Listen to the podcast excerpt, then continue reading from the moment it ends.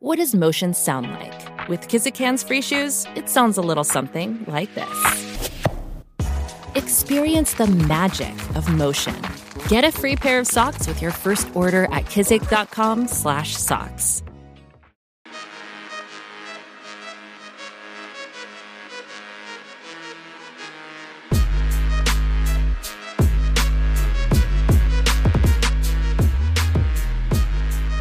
Willkommen zu einer neuen Folge von Jeden Tag NBA, dem Podcast für Leute, die sich jeden Tag mit der NBA beschäftigen wollen. Und wir beschäftigen uns hier natürlich jeden Tag mit den NBA Playoffs 2023. Die zweite Runde ist echt crazy. Also, ich habe vorhin auf Twitter geschrieben, dass drei der letzten vier Spiele absolut atemberaubend waren. Gestern Sixers, Celtics, Overtime, dann Suns Nuggets, Thriller mit Jokic, 50 Punkte Spiel, Booker, KD und so weiter, der Landry Shamit Game.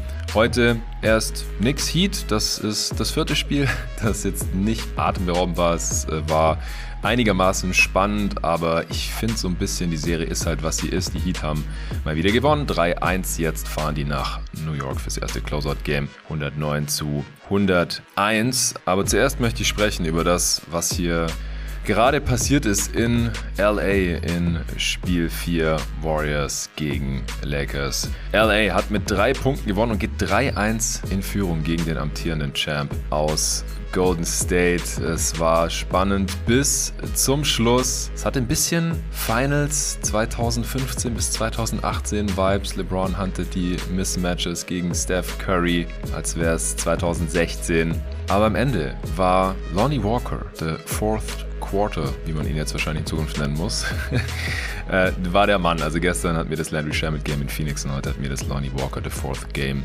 in LA mit 15 Punkten im vierten Viertel, nachdem er in den ersten drei Vierteln genau null gemacht hatte. Hier der ganz unverhoffte Held. Ja, die Warriors liegen jetzt 1-3 hinten. Der Spiel ist sozusagen umgedreht. LeBron führt 3-1 gegen Steph. Das äh, hatten wir so noch nie. LeBron hat jetzt auch sechs der letzten sieben Spiele im direkten Duell gegen Steph gewonnen, wenn äh, er nicht Kevin Durant im Team hatte. Auf der anderen Seite ist die Serie auch nicht durch. Also 3-1 ist nicht 4-1. Die Warriors haben noch nicht verloren. Sie können die Serie nochmal drehen. Sie sind schon mal von einem 1-3-Rückstand zurückgekommen. 2016, bevor sie dann die Finals äh, verloren haben, indem sie eine 3-1-Führung abgegeben haben, lagen sie ja selbst gegen die Oklahoma City Thunder damals schon 1-3 hinten und haben diese Serie noch gedreht. Steve Kerr ist 19 zu 0 ungeschlagen in der Western Conference in den Playoffs bisher. Es wäre seine erste Niederlage gegen ein Western Conference Team. Also es wird hier in dieser Serie durchaus Geschichte geschrieben. Es wurde auch heute Nacht Geschichte geschrieben. Lonnie Walker hatte im vierten Viertel alleine so viele Field Goals wie die Warriors als Team im vierten Viertel laut ESPN Stats and Info und Lonnie Walker ist der dritte Spieler seit dem Jahr 2000, der 15 Punkte im vierten Viertel eines Playoff-Spiels gespielt, äh, gemacht hat, nachdem er in den ersten drei Vierteln nicht mal den Wurf genommen hatte. Die anderen zwei, der eine noch gar nicht so lange her, da gab es jeden Tag im Meer sogar schon. Das heißt, äh, zu diesem Spiel müsste irgendwo noch ein Podcast existieren. Ivica Subac im Jahr 2019, Clippers gegen Warriors in der ersten Runde, also auch gegen die Warriors. Und Todd Day im Jahr 2000 gegen die Spurs. Es war ein bisschen vor meiner Zeit, deswegen kann ich mich an dieses Spiel nicht erinnern. Ich kann mich auch nicht an Todd Day erinnern, wenn ich ehrlich bin. Naja, dann äh, wisst ihr das jetzt auch. Also über dieses Spiel werde ich natürlich zuerst reden, auch ausführlicher reden. Leider auch wieder solo reden. Ihr dürft mir glauben, ich habe für Lakers Warriors jetzt schon zum dritten Mal versucht, einen Gast hier reinzukriegen. Und zum dritten Mal in Folge hat mich der Gast leider im Stich gelassen oder kurzfristig abgesagt oder war dann doch zu müde oder wie auch immer. Ähm, ich werde jetzt hier niemanden schämen, aber ich habe ohne Scheiß für Spiel drei zwei Jungs gefragt gehabt, äh, die es mir beide erst in Aussicht gestellt haben, dann doch abgesprungen sind, weil ihnen der Schlaf wichtiger war oder was auch immer. Und heute ist mein Gast wahrscheinlich eingeschlafen. Ich habe nichts mehr davon gehört, aber wir können das hoffentlich noch nachholen. Ich habe für Spiel 5 wieder jemanden organisiert und wenn er nicht wieder absagt, habe ich zu dieser Serie auch mal wieder einen Gast dabei. Heute müsst ihr nochmal solo mit mir Vorlieb nehmen und euch die zwei Spielanalysen zu Warriors, Lakers und Knicks Heat gerne hier im restlichen Podcast reinziehen, gleich nach der Werbung.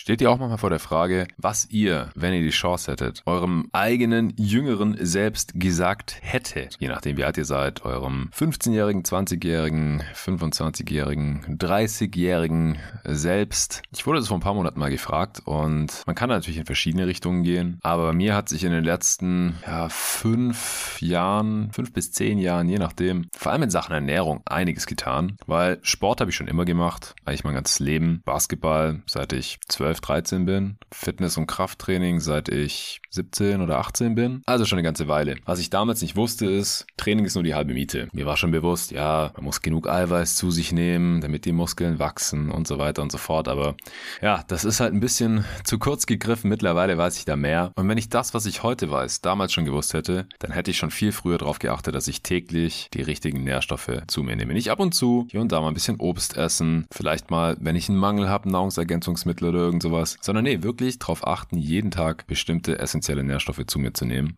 Das ist auch keineswegs unmöglich. Es ist nicht einfach, aber mit AG1 hast du in einem Scoop direkt 75 hochwertige Inhaltsstoffe, Vitamine, Mineralstoffe, Botanicals, Bakterienkulturen und weitere Zutaten aus echten Lebensmitteln. AG1 kann zum Beispiel deine Entscheidung für eine bessere Morgenroutine sein, weil es täglich dein Immunsystem unterstützt, auch den Energiestoffwechsel, Muskelerholung, geistige Fitness, Hormonhaushalt, Haut, Haare, Nägel und noch vieles mehr. Was dabei ganz wichtig ist und auch oft vergessen wird, ist, dass die Bioverfügbarkeit dieser Mikronährstoffe, die muss hoch sein, damit sie besonders gut vom Körper aufgenommen werden können. AG1 ist also die ideale Ergänzung zu einer ausgewogenen Ernährung, Sport und ausreichend Schlaf. Also es geht nie nur das eine. Es reicht nicht nur Sport, es reicht nicht nur Ernährung, es reicht auch nicht nur zu schlafen.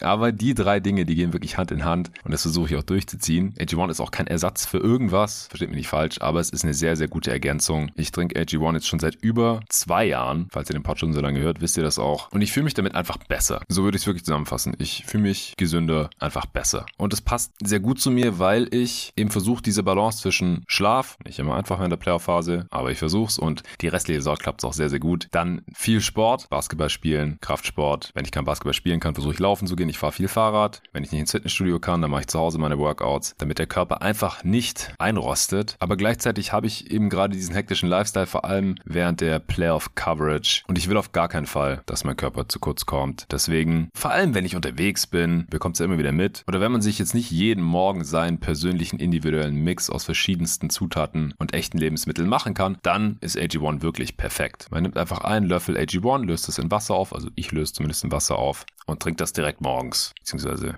bei mir ist es, wenn ich aufstehe, halt gerade abends. Als Teil der Routine, dann vergisst man das nicht. Und es schmeckt. Es hat so einen leicht süßlichen Geschmack. Es sieht aus wie gemixter Spinat oder irgendwas Grünes, aber es schmeckt gar nicht so. Es schmeckt ganz anders. Es schmeckt fruchtig. Man würde es nicht erwarten. Kann man auch mit verschiedenen Sachen anlösen. Ich benutze es nur mit Wasser. Das äh, reicht mir vollkommen aus und kann man sehr, sehr gut trinken. Und dieser Geschmack, der kommt aus verschiedenen Sachen, die eben in AG1 drin sind. Verschiedene Gemüse und Früchte, wie Papaya, Brokkoli, Kirsche, Karotte, leichte Süße von Stevia, bisschen Vanille, Ananas, womit es verfeinert wird. Völlig ohne künstliche Aromen. Deswegen schmeckt es auch nicht wie irgendwas, was ihr vielleicht schon mal probiert oder gegessen habt. Es hat einen ganz eigenen, leckeren Geschmack. Also, tut eurem Körper jeden Tag was Gutes. Ihr seid wahrscheinlich nicht so viel anders wie ich und esst nicht jeden Tag nur gesunde Sachen und gebt auch mal Geld für Sachen aus, von denen ihr sogar wisst, dass sie eurem Körper schaden. Also gebt doch auch mal ein bisschen Geld aus jeden Monat für was, wo ihr sicher sein könnt, dass das eurem Körper gut tut. Und wenn ihr ein AG1-Abo habt, dann kommt das auch ganz entspannt monatlich frei Haus zu euch. Ohne Vertragslaufzeiten.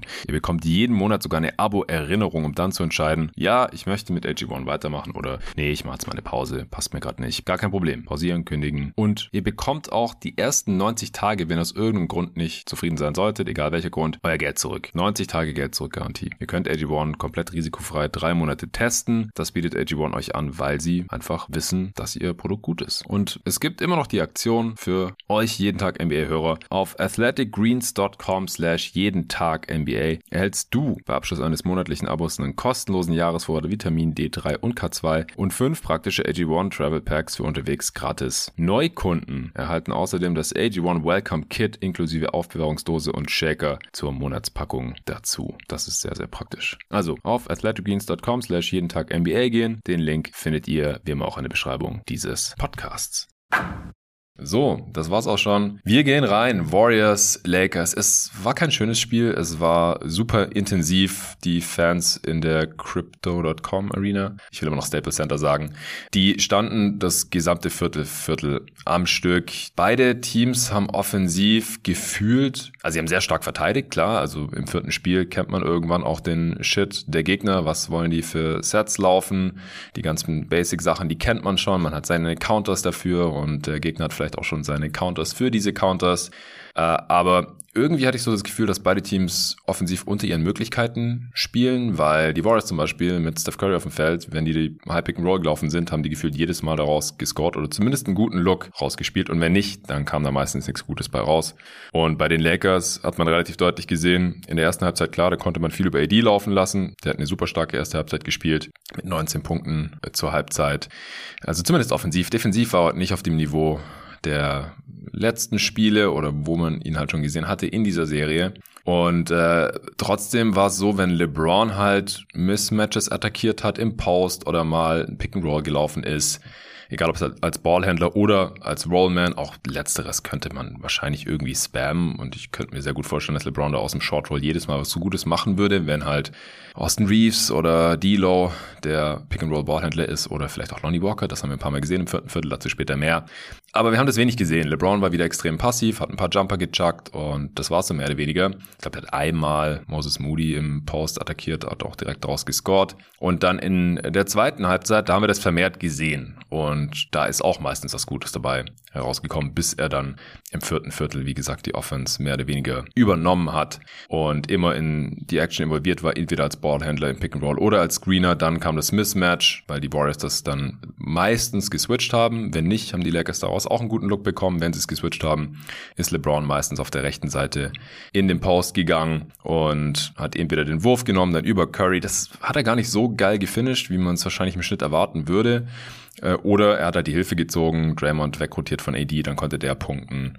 Äh, oder sie haben halt, wie gesagt, mal gar nicht geswitcht. Wenn er den Screen gestellt hat, dann konnte Lonnie Walker easy in einen Pull-Up-Jumper gehen, konnte den versenken. Also bottom line, die Stars können immer noch die mit den größten Namen für die besten Looks in der Offense sorgen. Die Frage ist nur, wie, inwiefern wird das gemolken? Also wie viel wollen die Head Coaches das laufen lassen und wie viel können die beiden Superstars LeBron und Steph und dann eben noch mit Abstrichen auch Anthony Davis.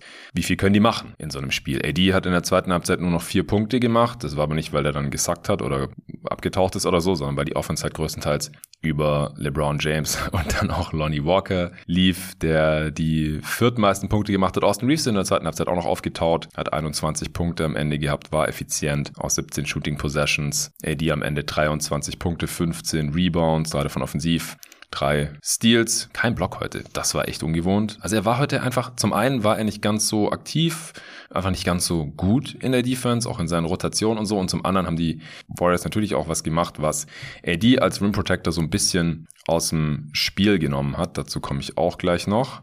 LeBron 27 Punkte am Ende aus 27 Shooting Possessions, wenn man genauso viele Punkte hat, wie man Würfe aufgebraucht hat, also True Shot Attempts inklusive Freiwurfversuche nehme ich hier immer mit rein, die Wurfversuche, die man gebraucht hat, um an die Freiwurflinie zu kommen sozusagen, dann äh, ist das keine besonders effiziente Offense, wobei dieses Spiel, ja, da lag die Messlatte halt ein bisschen tiefer, weil wie gesagt, es war über weite Strecken kein besonders schönes Spiel, was die Offense anging. Es war eher so ein bisschen ein Grinded-Out-Game, wie der Score von 104 zu 101 ja auch schon vermuten lässt. Äh, also LeBron mäßig effizient. Sechs Assists, drei Turnovers, ein Block. Auch er hätte heute bessere Defense spielen können, über weite Strecken des Spiels, teilweise nicht rüber rotiert zur Rim Protection. Wir haben, was die Lineups angeht, halt hier ein paar neue Sachen gesehen, auch direkt zu Beginn des Spiels. Also ich hatte ja schon Lonnie Walker angesprochen, der, wie schon im letzten Spiel, war der Teil der Rotation und ist dann halt im vierten Viertel auch drauf geblieben. Äh, größtenteils neben äh, dann AD, LeBron, Reeves und Schröder oder teilweise auch D'Lo, aber geklaust hat er dann im Prinzip anstatt Jared Vanderbilt, der nur elf Minuten gesehen hat heute, hat, ist wieder gestartet mit ihm auf dem Feld. Lief nicht so gut. Die Warriors helfen einfach gnadenlos weg von ihm und die Warriors hatten auch ein paar Counters für das Adjustment, dass er Draymond verteidigt hat anstatt Steph. Reeves wurde ja auf Steph gestellt. Ich habe noch keinen Podcast zu dem Spiel aufgenommen, deswegen kann ich das hier nochmal sagen. Dass man halt die Draymond, Steph, High Pick and Rolls einfach switchen kann und dann Vanderbilt auf Steph geht, Reeves auf Draymond und dann muss Draymond im Prinzip scoren, das Mismatch in Anführungsstrichen gegen Reeves ausnutzen, was eigentlich kein echtes Mismatch ist. Also ist die Option schon mal weg. Man ähm, muss weniger scramble, man hat dann einen super On-Ball-Defender wieder direkt auf Steph. Und äh, das haben wir heute deutlich weniger gesehen. Die Warriors haben ihrerseits Gary Payton in die Starting Five genommen, nachdem sie die letzten beiden Spiele mit Michael Green gestartet waren. Das hat ein Spiel gut funktioniert, im letzten Spiel dann überhaupt nicht mehr. Auch da haben sich die Lakers drauf eingestellt. Im Endeffekt haben wir Michael Green einfach werfen lassen. Also wenn man wegen Michael Green Corner Threes untergeht, dann, dann ist es halt so, hat man sich wahrscheinlich gedacht in LA. Und es war natürlich im letzten Spiel dann nicht so. Man hat mit 30 Punkten gewonnen. Und deswegen hat Kerr auch hier adjusted und hat GP2 in die Starting Five genommen. Der hat 23 Minuten gespielt, nachdem er die letzten Spiele eigentlich nur Garbage Time gespielt hatte. Und der wurde dann direkt von Anthony Davis verteidigt, damit man schön von ihm wegrotieren kann. Gary Payton ist natürlich auf Ball überhaupt nicht gefährlich als Shooter, aber als Screener und Rollman Eben schon. Also dadurch hat man AD immer hoch in die Pick-and-Roll-Action geholt, indem halt Gary Payton den Screen gestellt hat, wenn Curry den Ball hatte. Dann äh, kommt AD natürlich hoch aufs Level vom Screen oder spielt die High Drop, damit halt Curry nicht easy in seinen Pull-Up-Jumper gehen kann. Und Payton konnte die Screens entweder slippen oder ist halt schnell gerollt und Curry hat ihn gefunden und entweder hat Gary Payton dann einen Dump-Off-Assist auf einen Cutter gespielt, der dann einen easy äh, Finish hatte oder er selber konnte easy finishen. Auch in Transition, nach League-Outs, in Fast Breaks konnte Gary Payton ein paar Mal scoren, sieben von neun aus dem Feld, eins seiner zwei Corner-Threes getroffen, also offensiv durchaus tragbar. Plus drei war man mit Gary Payton auf dem Feld für 15 Punkte, drei Rebounds, zwei Assists und natürlich gewohnt gute Defense von ihm. Aber er durfte nicht closen. Closen durfte neben den restlichen Startern natürlich, also Steph, Clay, Draymond und Andrew Wiggins, dann ein anderer, nämlich Moses Moody. Nachdem Jordan Poole in diesem Spiel abermals überhaupt nicht spielbar war, äh, 10 Minuten, 0 von 4 aus dem Feld für Jordan Poole. Keinen seiner beiden Dreier, drei Rebounds, zwei Assists, aber auch zwei Turnovers und ein Foul mit ihm auf dem Feld. In diesen 10 Minuten wurde man um 6 Punkte ausgescored. Und der hat letzte Offseason 128 Millionen bekommen. Zur Erinnerung, kann hier gerade mal 10 Minuten spielen und sieht nicht gut aus. In so einem wichtigen Spiel in der zweiten Runde der Western Conference Playoffs 2023. Das ist schon mal rough. Moody hat während der Regular Season keine große Rolle gespielt in der Rotation von Steve Kerr für die Warriors und darf dann hier so ein Spiel closen. Also das ist alles relativ wild. Der hat dort alle drei Würfe getroffen, hat sich defensiv reingehängt. Er wird jetzt nicht komplett abused, aber ja, es ist schon ein schlechtes Zeichen für die Warriors, meiner Meinung nach. Das ist einfach eine Frage und ein Problem, was sie letztes Jahr nicht hatten. Wenn da alle fit waren, dann war einfach klar, äh, die Veterans starten und closen und von denen fehlen einfach diese Saison ein paar und dann muss man halt ein bisschen scramblen. Okay, Pool funktioniert nicht, scheiße, wer spielt jetzt? Äh, Michael Green, zwei Minuten, funktioniert nicht, schnell wieder raus. Äh, Jordan Poole, zehn Minuten, sagt, schnell wieder raus. Äh, Gary Payton, oh, der wird in der Crunch-Time ja komplett ignoriert und wir spielen hier 5 gegen 4 offensiv, wenn er nicht direkt jedes Mal selber den Screen stellt.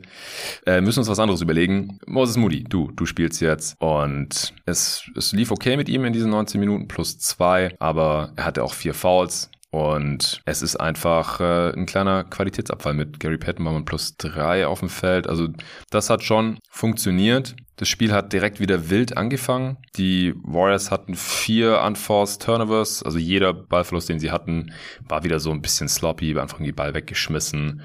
Gary Payton, was gab von ihm haben, der musste sich auch irgendwann übergeben auf dem Spielfeld, hat es aber im Mund drin behalten während der Defensivpossession, ist dann, als die Warriors den Ball bekommen haben, schnell vom Spielfeld gegangen äh, und hat sich dessen, was er da im Mund hatte, wahrscheinlich im Badezimmer entledigt. Währenddessen mussten die Warriors 4 gegen 5 in der Offense spielen, haben es auch gar nicht gecheckt gecheckt, hätten ja auch einen Timeout nehmen können oder so.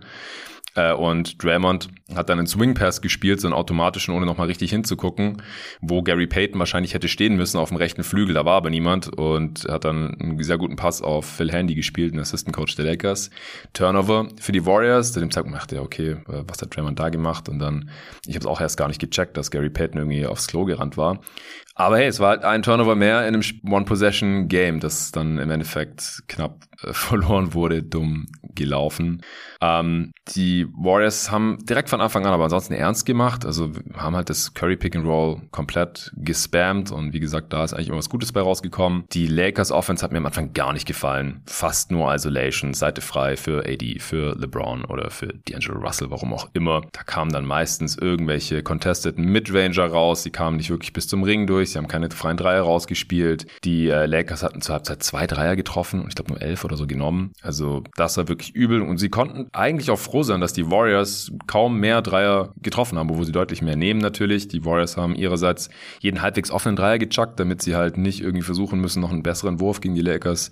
Halbfeld-Defense, die wirklich einfach gut steht und ein extremes Bollwerk ja auch war im vorigen Spiel, dass sie einfach nicht gegen die irgendwas kreieren müssen. Deswegen jeder halbwegs offene Wurf wurde da genommen. Die fielen nicht. Die äh, Lakers konnten das ein bisschen kontern, dadurch, dass sie wieder die Bretter kontrolliert haben. Aber ich fand, wie gesagt, beide Offenses größtenteils uninspiriert und ziemlich, ziemlich lazy in der ersten Halbzeit. Draymond Green war ein bisschen aggressiver, das hat mir gut gefallen. Curry hatte auch ein ziemlich starkes Spiel, äh, außer von hinter der Dreierlinie.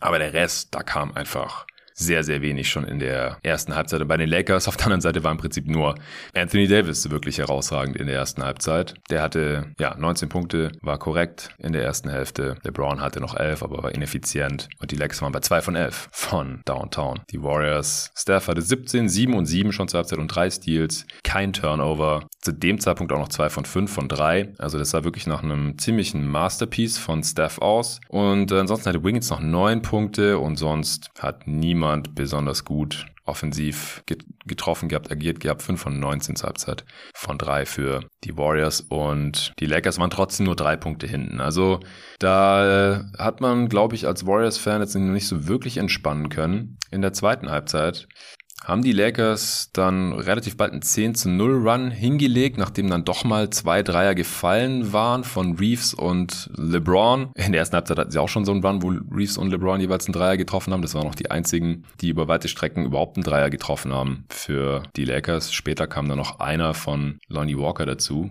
Die Lakers haben dieses Spiel gewonnen mit äh, sechs getroffenen Dreiern übrigens im Jahr 2023. Sechs von 25, das sind 24 Prozent. Warriors auch unter 30 Prozent 12 von 41. Und dann, ja, auf der anderen Seite haben dann die Warriors irgendwann wieder angefangen, das Pick and Roll zu spammen. Es ist anscheinend irgendwie so eine Art Last Resort von Steve Kerr. Sie mögen das ja nicht so gern, aber dann in so super wichtigen Spielen, wenn auch sonst nicht so viel geht in der Offense, dann kommt's eben und die Lakers haben halt auch nicht wirklich eine Lösung dafür gehabt, bis ganz zum Schluss, aber das werde ich jetzt noch nicht spoilern. Und wie gesagt, die Lakers haben dann irgendwann LeBron übernehmen lassen, haben ihn machen lassen. Er hatte sich davor extrem zurückgenommen, hatte sich geschont. Ich glaube einfach, es ist mittlerweile klar, dass LeBron keinen Vollgas geben kann über ein ganzes Spiel und dann zwei Nächte später schon wieder. Das funktioniert einfach nicht mehr. Dennis Schröder hat den ganz guten Stretch, hat ein paar Floater getroffen, hat dann direkt einen Inbound-Pass wieder geklaut. Ich glaube, von Dante DiVincenzo war der direkt nochmal ein Layup reingehauen. Also hat auch Steph wieder sehr, sehr gut verteidigt. On- und Off-Ball. Das ist natürlich eine Monsteraufgabe für jeden Defender. Und dann im vierten Viertel, wie gesagt, LeBron hat Steph einfach gejagt, den Switch auf ihn forciert. Früher oder später ging das immer. Manchmal hat die Lakers Offense dafür ein bisschen zu lang gebraucht und es wurde dann eng mit der Shotclock.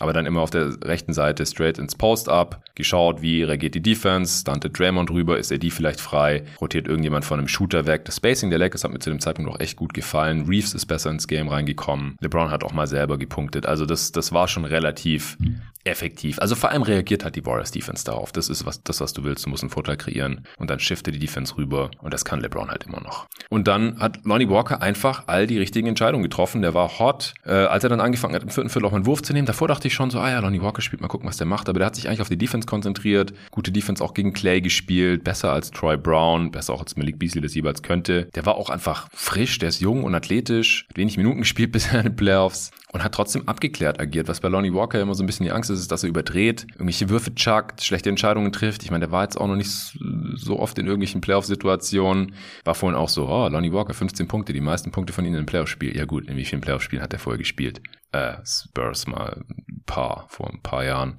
Also, das war wirklich, wirklich big. Konnte man so nicht wirklich kommen sehen, dass Lonnie Walker hier reinkommt, gute Defense spielt, keine Fehler macht und ja, alle Entscheidungen korrekt trifft, alles richtig liest. Und dann halt selbst LeBron, ja, dann wollte er wieder einen, äh, äh, Pick and Roll mit AD spielen, aber Wiggins und Draymond müssten es gewesen sein, haben das gut verteidigt und dann hat er gesehen, okay, da drüben steht Lonnie Walker, ich passe dir mal kurz den Ball rüber und hat der einfach sein Matchup kurz One-on-One -on -one attackiert aus dem Dribbling, ist in einen Pull-Up Long Two gestiegen und hat einfach reingenagelt.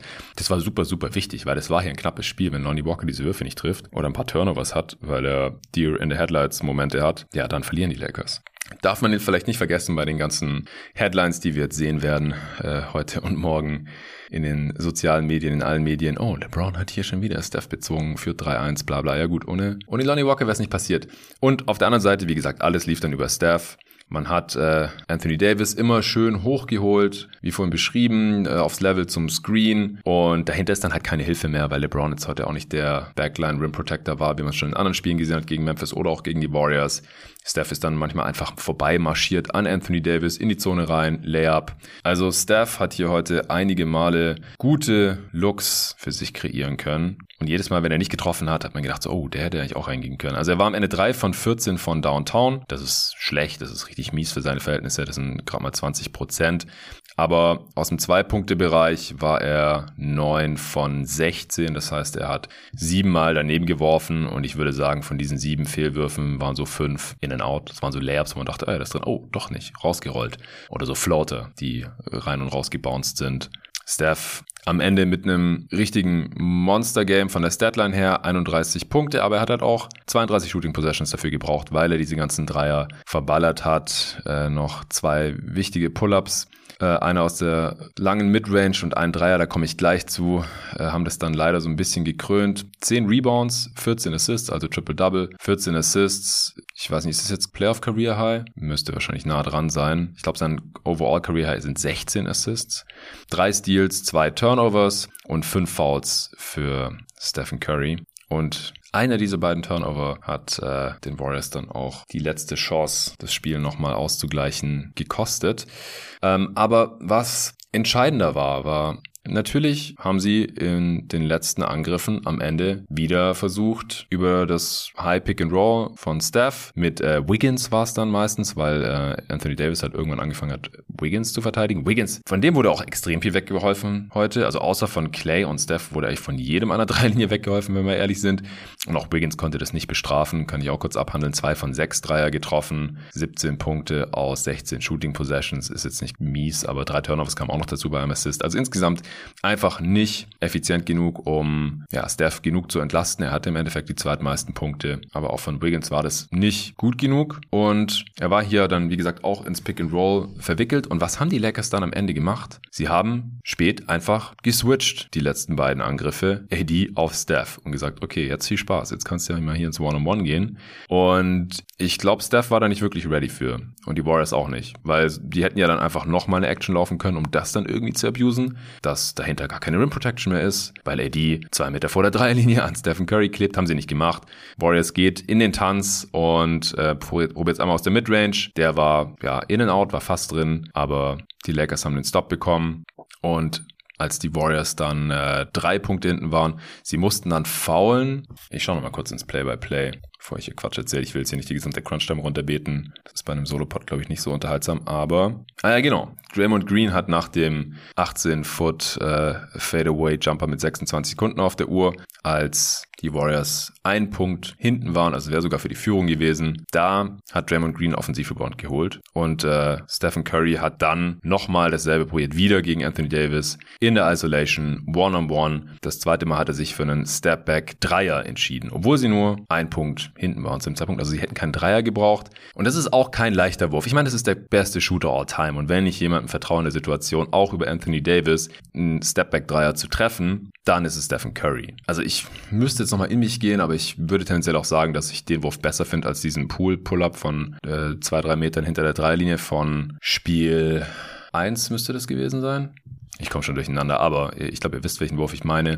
Naja, der war dann daneben und Lonnie Walker holt den Rebound, muss gefault werden und trifft beide Freiwürfe, also auch Klatsch an der Freiwurflinie für die Punkte 14 und 15 für Lonnie Walker. Und ja, dann haben die Warriors nochmal eine Chance. Sie sind jetzt drei Punkte hin, sie haben noch 15 Sekunden, sie nehmen natürlich ein Timeout, ihr vorletztes. Und äh, ja, sie wollten ein Hammerplay laufen, wie es aussieht. Also Green hat den Ball bekommen, ist über den rechten Flügel Richtung Zone gezogen und auf der Weak Side, also ISO linke Seite wollte Wiggins einen Off-Ball-Screen für Clay Thompson stellen, einen Downscreen, damit der in die Corner äh, curlen kann, um, um dann da einen Eckendreier zu nehmen, der möglichst frei sein sollte. Währenddessen steht Curry oben an der Birne und wird von Dennis Schröder bewacht und Moody steht in der rechten Ecke in der Strong Side und wird von Reeves bewacht. Die sind beide überhaupt nicht frei. Und das Problem bei der Sache war für die Warriors, dass Clay von LeBron verteidigt wurde. Und LeBron ist halt einer der smartesten Spieler dieses Planeten. Der hat natürlich gecheckt, was da gleich kommen wird, hat Switches angesagt und AD war auf Wiggins wieder und AD hat einfach direkt Clay übernommen und LeBron Wiggins Defense. Das war gar kein Problem. Da ist kein Vorteil entstanden. Green war währenddessen schon auf dem Weg zum Korb, aber nie mit der Intention, vielleicht den Layup zu nehmen. Wäre auch nicht so besonders hilfreich gewesen, weil sie waren drei hinten mit dann zehn Sekunden auf der Uhr oder sowas. Und man hätte dann wieder faulen müssen und hoffen müssen, dass die Gegner einen Freiwurf daneben werfen. Und dann hätte man nochmal die Chance gehabt, äh, durch einen, durch einen Dreier vielleicht das Spiel in Overtime zu schicken. Also man wäre einfach keinen Schritt weiter gewesen, höchstwahrscheinlich, außer jemand zittert dann an der Linie. Trotzdem, das Problem war, dass Draymond Richtung Ring gezogen ist oder Richtung Korb, Richtung Zone so ganz grob, ohne für sich überhaupt die Option zu sehen, den Wurf zu nehmen äh, gegen, ach nee, das war Schröder. Also muss jemand anders bei Curry gestanden sein. Aber ist auch egal. Also Curry war auf jeden Fall bewacht, war quasi Decoy, zwei Meter hinter drei Linie Top of the Key. Naja, äh, jedenfalls Draymond springt ab und weiß gar nicht, wohin passen soll. Er ist gesprungen, ohne dass jemand frei war, weil LeBron und AD einfach geswitcht hatten und die anderen standen einfach nur rum. Und äh, deswegen war er dann über der Baseline, musste natürlich irgendwo hinpassen, sonst wäre nur uns ausgesprungen und passt den Ball dann halt so grob Richtung, Richtung die Corner, was halt das Play gewesen wäre.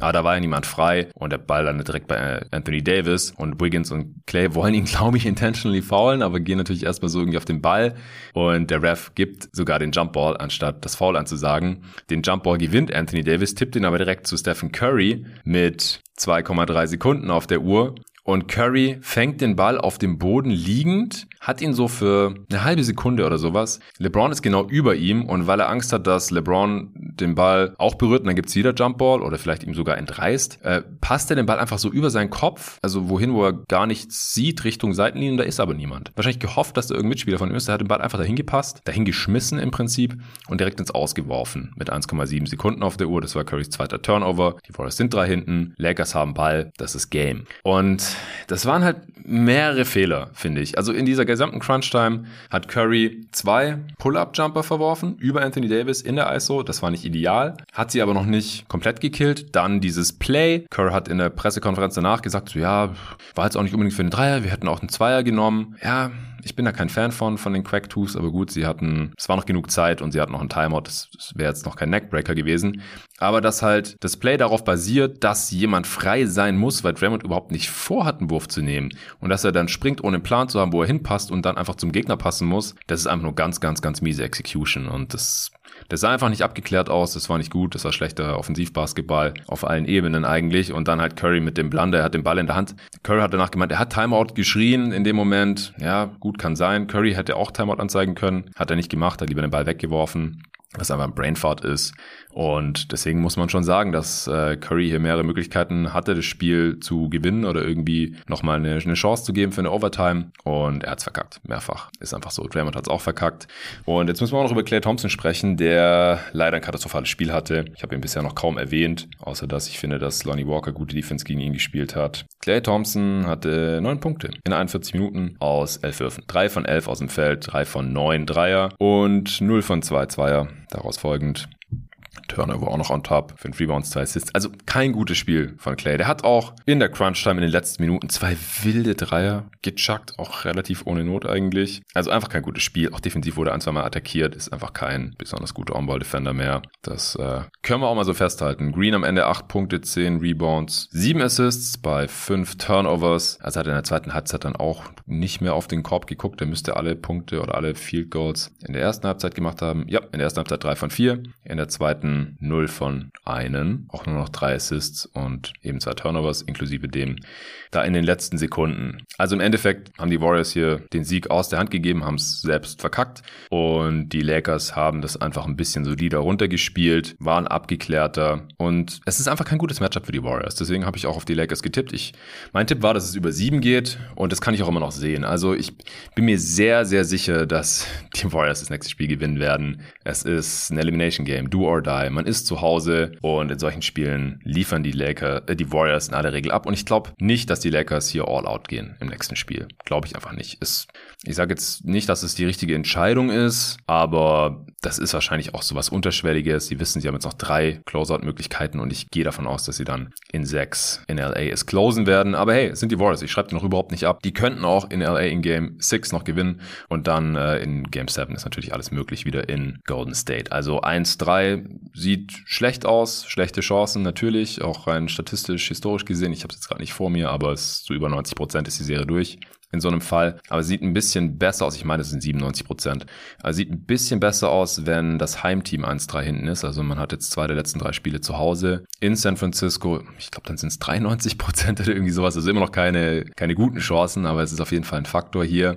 Und äh, ich bin sehr, sehr gespannt, was die Antwort sein wird der Golden State Warriors. Ich glaube aber nicht, dass die Lakers es in fünf closen werden. Aber wer weiß, übermorgen wissen wir mehr. Und wie gesagt, ich habe für Nachspiel 5 bereits einen Gast angefragt, der hat mir auch schon zugesagt. Ich hoffe, er sagt nicht ab.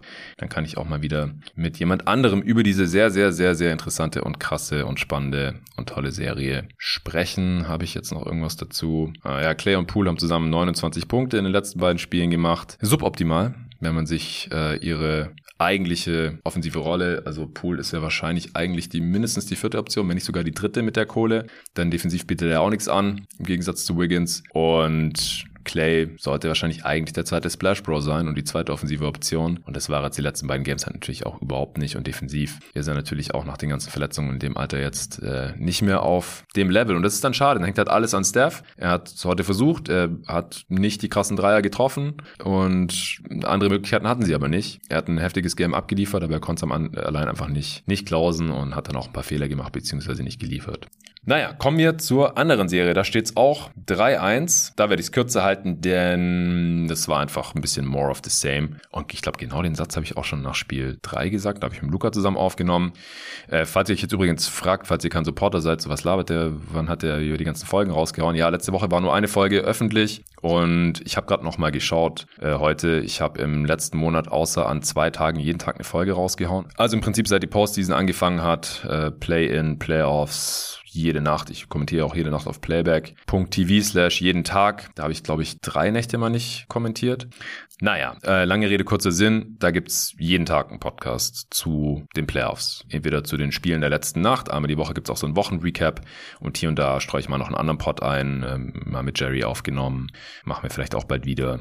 Oder mit einem anderen Gast. So ein bisschen Bigger Picture Stuff. Playoff Talk. Im Prinzip vielleicht auch bald mal wieder eine Answering Machine.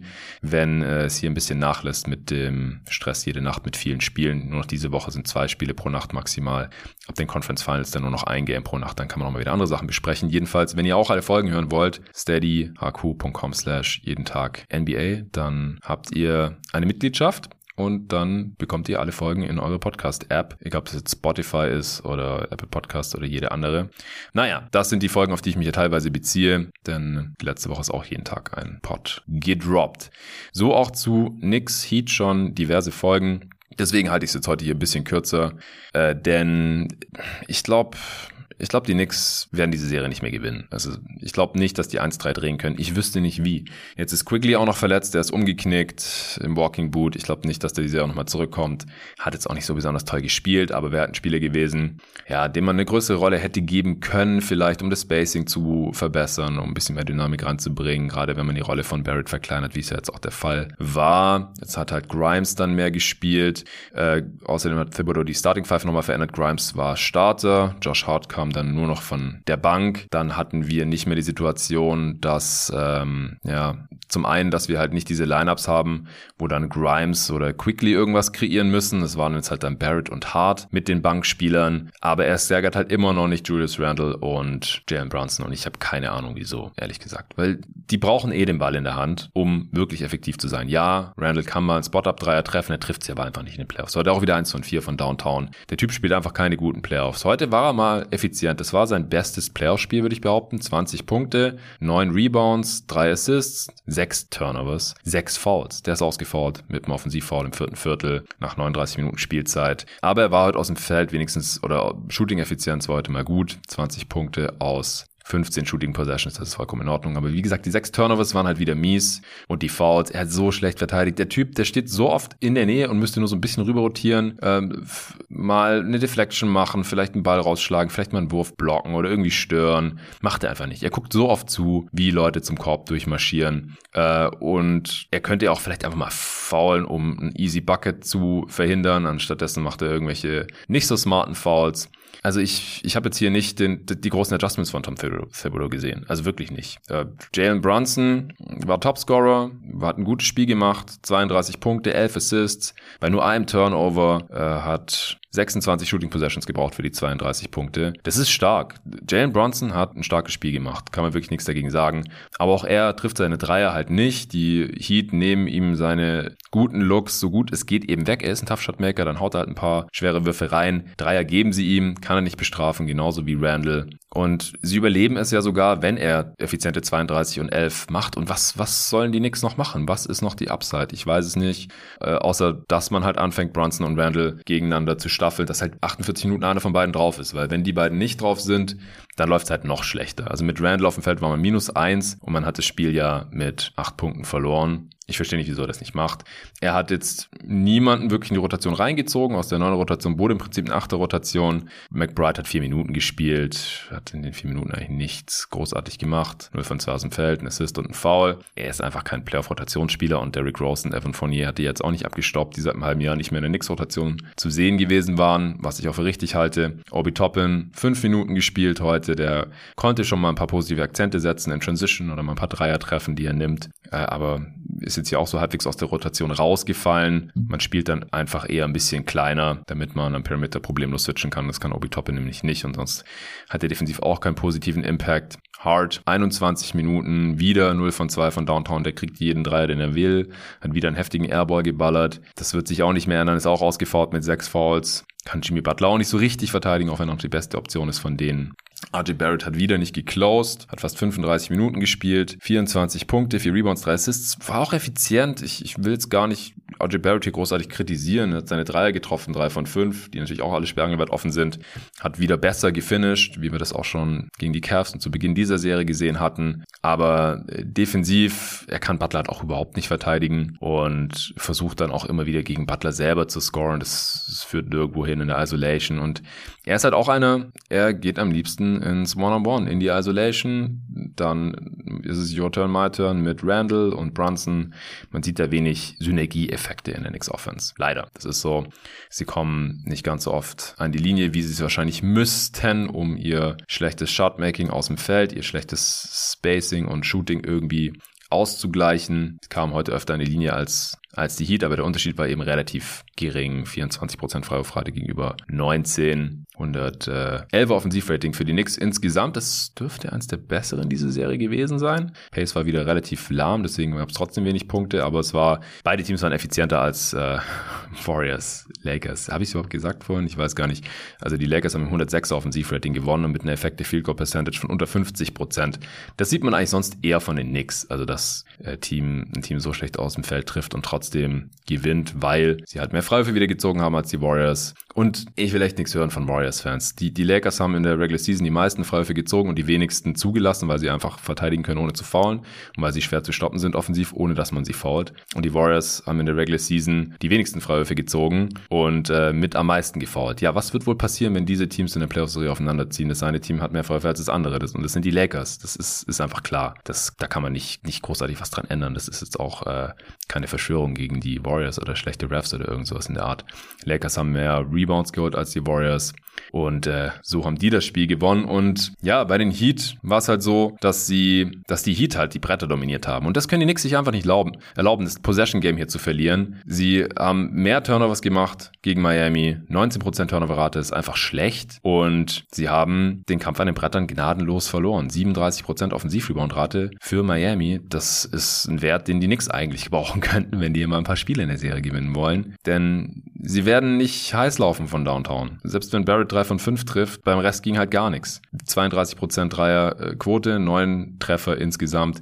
Die Heat haben hier wieder gewonnen, obwohl sie nur 33% ihrer Dreier getroffen haben. Das ist nicht wie gegen die Bucks, dass sie die ganze Zeit 50% ballern, sondern sie dominieren halt in verschiedensten Bereichen. Dominieren die Bretter, dominieren das Possession Game, weil sie weniger Turnovers machen und sie können sich einfach konstant die ganze Zeit viel bessere Looks rausspielen als die Heat. Das ist extrem offensichtlich, wenn man diese beiden Teams gegeneinander spielen sieht. Äh, Jimmy Butler hat ein starkes Spiel gehabt, aber jetzt auch nicht extrem dominant. Er war nicht Himmy, konnte spielen, obwohl im letzten Spiel ja nochmal umgeknickt war und äh, sie hat 27, 6 und 10 rausgehauen, war dabei effizient, gute Defense wieder gespielt.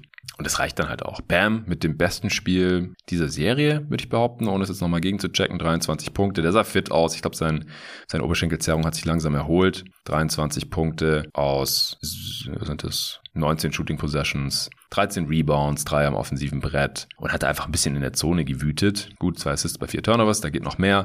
Handoff-Game teilweise wieder aufgezogen mit den Shootern. Struce 16 Punkte, die drittmeisten. Lowry wieder mit 25, 26 guten Minuten von der Bank, 15 Punkte, super effizient. Das ist einfach, also wenn Kyle Lowry fit ist, dann ist es einfach stark. Sportstar hat hier die perfekten Lineups und Rotationen gefunden. Da gibt es nie einen großartigen Einbruch. Jeder kennt seine Rolle, jeder erfüllt seine Rolle, jeder verteidigt hart, spielt gute Defense. Selbst Kevin Love, der wieder zwei Dreier reingenockt hat. Das, die Heats sind einfach gut. Die sind einfach besser als, als die Knicks. Ich wüsste wirklich nicht, was die Knicks machen sollen. Sie haben einfach nur dieses Spielermaterial und das ist einfach extrem schlecht geeignet, um dieses Heat-Team zu schlagen und es wird halt leider auch noch nicht mal maximiert. Auch wie gesagt, wenn ich da jetzt nicht die ganz großen Adjustments parat hätte, um sie äh, Tom Thibodeau zu raten. Ja, Duncan Robinson ist ein bisschen zur Mitte regressiert. Heute eins von sieben von Downtown. Gabe Vincent äh, eins von fünf. Aber es hat gereicht. Es hat trotzdem gereicht für die Heat, für diese Knicks. Und ja, vielleicht gewinnen die Knicks nochmal ein Heimspiel und dann klausen die Heat in sechs. Aber im Gegensatz zu den Lakers jetzt zum Beispiel, da würde ich Jimmy Butler auf jeden Fall, also ich wäre jetzt nicht schockiert, wenn die Heat nach New York gehen und dann da auch einfach Spiel 5 gewinnen. Fertig. Nichts anbrennen lassen, hingehen, auf die Fresse geben und Pause machen bis zu den Conference Finals. Wo sie dann auf die Sixers oder Celtics warten, das geht heute Nacht weiter. Stand 2-2, also alles offen. Game 5 in Boston. Ich äh, werde mir das wieder live reinziehen auf playback.tv slash jeden Tag. Wenn ihr einen League Pass habt, könnt ihr euch da einfach einloggen und mit mir zusammen das Spiel schauen. Gibt es einen Chat, könnt ihr Fragen stellen, können wir über das Spiel diskutieren.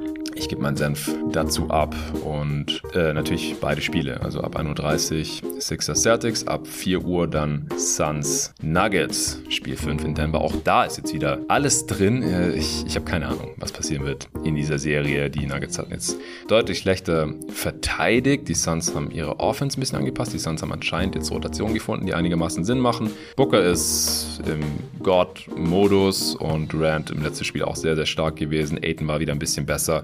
Und dann kann Jokic 53 und 11 machen und es ist irgendwie egal. Natürlich war es nicht komplett egal, es war ein spannendes Spiel und es war knapp am Ende.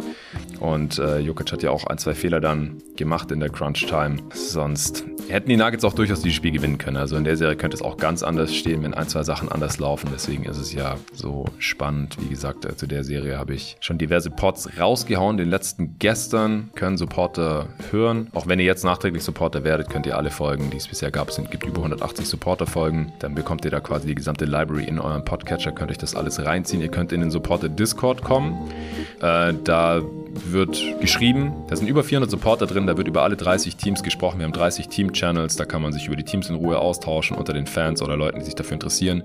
Und da haben wir die ganzen äh, allgemeinen NBA-Channels noch. Es gibt äh, Channels äh, extra über den Podcast, über jeden Tag NBA, was da so abgeht. Da mache ich Ankündigungen, gebe immer Bescheid, wenn eine neue Folge rauskommt und so weiter. Ihr könnt Fragen stellen und äh, Feedback geben zu den Podcast-Folgen und allem, was wir so machen von jeden Tag NBA. Und dann gibt es auch noch die im weiteren Sinne Basketball, NBA-related Channels. Da kann man dann über Sneakers, über Trading Cards, über NBA 2K, über Serien und Dokus und so weiter noch diskutieren, wenn man da Bock drauf hat. Also da geht es wirklich rund, gerade jetzt während der Playoffs. Also wenn ihr Supporter werdet, dann dürft ihr da auch reinkommen, denn es ist exklusiv für die jeden Tag NBA-Supporter, diese sehr, sehr coole Community. Und wenn ihr All-Star-Supporter werdet, also wenn ihr ein bisschen mehr noch zahlt jeden Monat und mir helft, dass ich das weitermachen kann, hauptberuflich und das Team auch zusammenhalten kann, äh, dann bekommt ihr als Dankeschön noch eine jeden Tag NBA-Tasse oder ein T-Shirt, je nach Wahl. Müsst ihr mir einfach dann schreiben, was ihr gerne haben wollt, wo ich das hinschicken darf. Shirt auch in welcher Größe und dann geht das auch raus. Also, das war's für heute.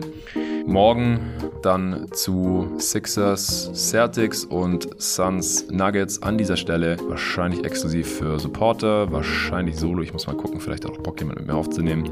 Und heute Nacht, äh, wie gesagt, wieder im Playback TV Stream. Ich packe euch natürlich die Links zu diesen ganzen Sachen, zu Steady, zu Playback und natürlich auch zu AG1 in die Beschreibung dieses Podcasts. Ich danke euch allen fürs Zuhören. Danke an AG1 fürs Sponsoren dieser Folge. Danke an alle, die schon Supporter sind und die sich jetzt gedacht haben, ja, jetzt, jetzt werde ich auch Supporter, jetzt habe ich auch Bock. Dann äh, freue ich mich drauf. Bis zum nächsten Mal.